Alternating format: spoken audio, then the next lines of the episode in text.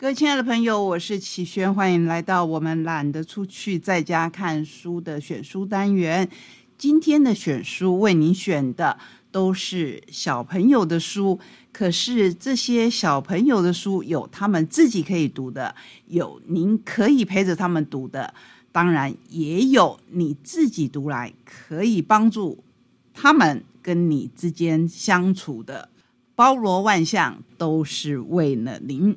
好，那我们先来介绍的是台东的女婿、台东的女儿，他们联袂出的新书，而且已经在大卖当中。你手中不知道有没有这一本书了呢？三语小学的第一集《爱哭公主上学去》，作者是赖小妍与赖麻。你刚才有没有听到一个很熟悉的字眼，就是“爱哭公主”？这个是赖麻之前他跟小妍合作的《爱哭公主》，也是非常畅销的一本绘本。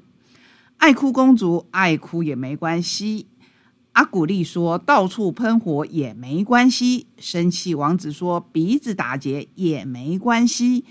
你是不是又听到了很多熟悉的名字呢？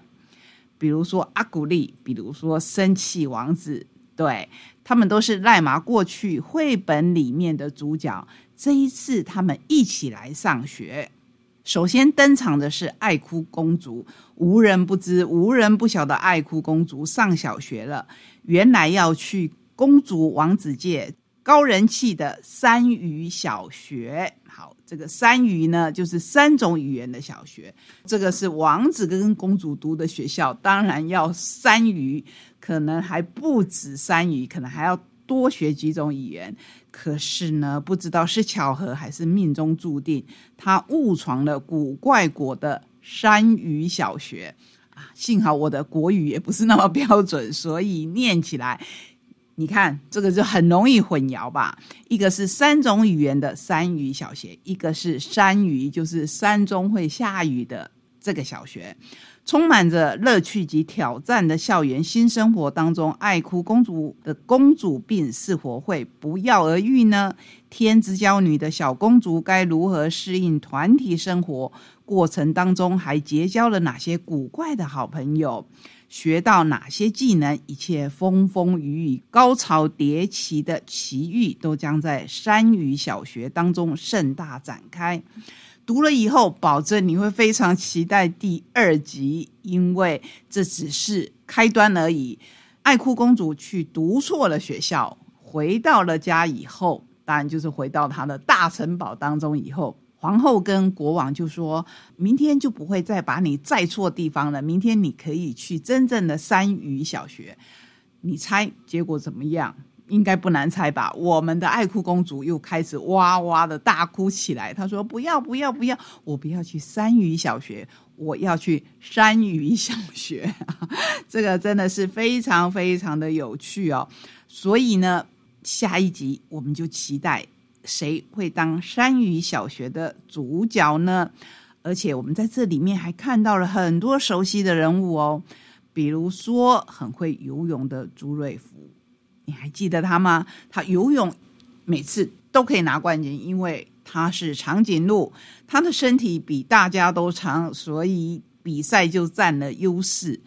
诶，我们发现爱哭公主是不会游泳的，到了这个学校。要怎么样学游泳呢？尤其是她穿着她华丽的蓬蓬裙，在他的王国里面，裁缝师特地为他制作的衣服，起先他是不满意的，他觉得实在是不浮夸，实在是太平凡了，所以就帮他做了一件闪闪亮亮的蓬蓬裙。想不到这个蓬蓬裙发挥了效用，因为可以让他浮在水面上。不过这还不算是真正学会游泳，那他什么时候才要去学游泳呢？因为山雨小学顾名思义就是常常会下雨，你在这个学校，你一定要学会游泳，这是不是也很符合我们这个岛国？所以我觉得这一本书是一个开端，我非常的期待它接下来的发展。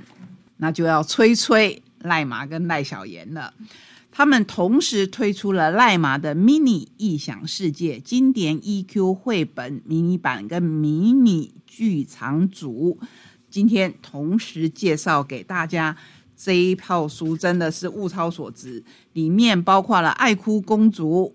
我变成了一只喷火龙了，以及生气王子三本，也就是我们刚才提到的三位主角的迷你版绘本。更可爱的是有剧场，你把它拿出来以后，可以自己折成剧场。接下来做什么呢？接下来当然就是跟你的小朋友玩一玩主角人物他们如何在这个剧场里面登场，可以在家里就上演剧场，是不是物超所值啊？这个是我们台东的女婿、台东的女儿联袂出版的故事，我觉得跟我们台东好像哦，所以很推荐给各位。在接下来要跟您介绍的，也是住在台东的一位作者，就是严志豪，他的《怪侠空谷力抢救双子星》已经出到第四集了。刚才赖麻的书都由亲子天下出版。小豪的书呢，有的也是在亲子天下，不过这一套怪侠空谷力是在八八文化。八八文化除了出绘本之外，也出我们国内的桥梁书。这个怪侠空谷力，我们之前也都跟各位分享过。这一本呢是最新的第四集，抢救双子星。这个故事在说什么呢？众人个个暗怀鬼胎，一场草莓双子星争夺战即刻爆发。空谷力心中的神库比勒要办演唱会了，没有想到专为库比勒设计打造的草莓双子星耳环。神秘失踪，就在舞台上停电的瞬间，神秘失踪。那大家当然知道，这个停电是有人搞鬼嘛？小跟班还成了偷耳环的头号嫌疑犯。空谷力这一次将化身推理神探，他能够顺利的解救小跟班，找出失踪案背后的真相吗？就要请你自己来看喽，因为这一套书真的是越写越精彩。我们。很希望像这种系列之书可以陪伴孩子长大。文章是严志豪，图要特别介绍是曹义竹所绘制的。里面有一些人物，应该你都很熟悉的吧？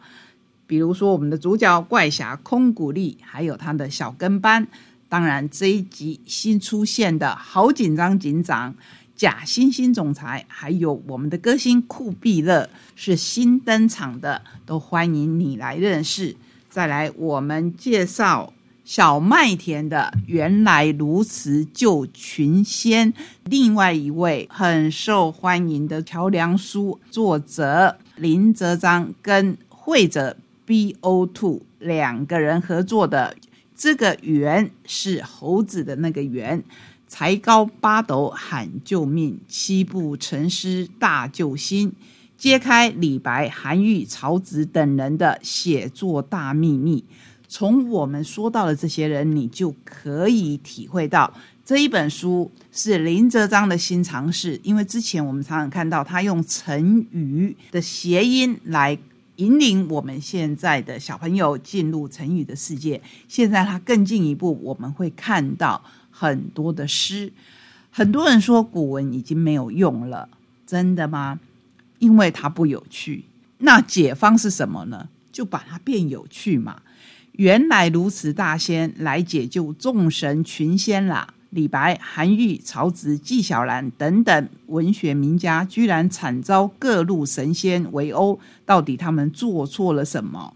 所以这些人就赶快来求袁大仙赶快救命啊！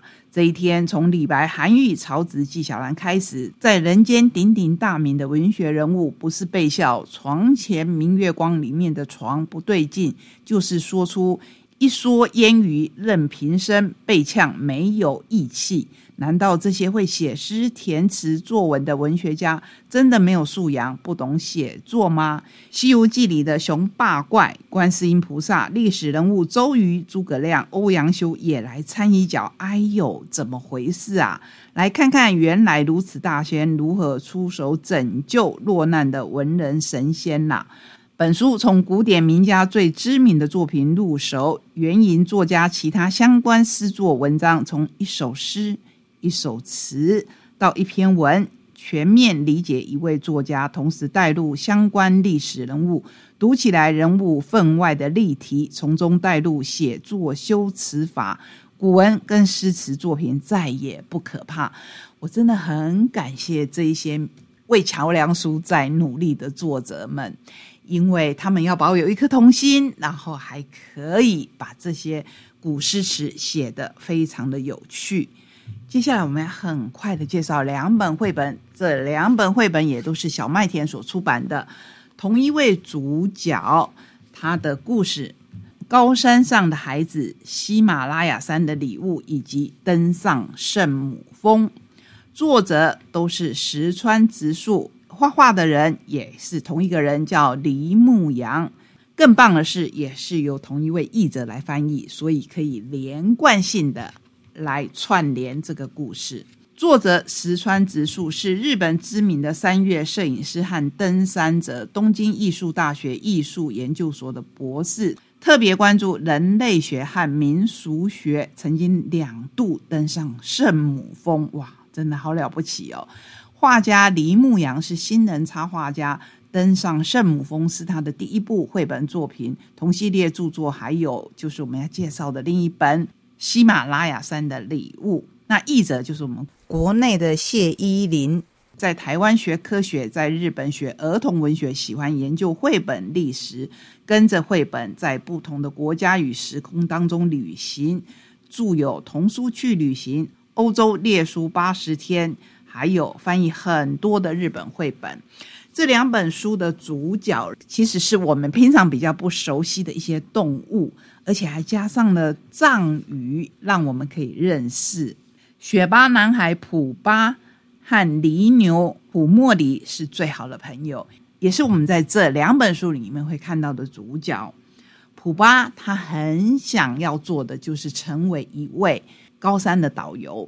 然后他跟奶奶一起生活。有一天奶奶生病了，他去问喇嘛要怎么样帮奶奶治病。喇嘛跟他讲说：“你去找一种像虫又像草的药物。”那我们一听，当然大人就会说那就是冬虫夏草嘛。可是小孩还不懂的时候，我们要怎么引导他去认识呢？这两本绘本日后我们会做成故事，所以今天先为你做这样子的介绍。每一本呢，我觉得都相当相当的有趣。这里面呢有绘本的迷你版，然后有小言称之为绘本跟桥梁书之间的绘本桥梁书，也就是《爱哭公主上学去》，这是他们的新尝试，希望大家可以去看看新的尝试、新的书种，也希望我们国内有。越来越多的大人们为孩子来做这些尝试，同时呢，也让孩子越来越喜欢阅读各式各样为他们所设计的，不管是图书或是桥梁书或是绘本。那今天我们的选书单元就先帮您介绍这些。刚才提到的，我们还有两本书，就放在下一个单元跟活动一起介绍给您。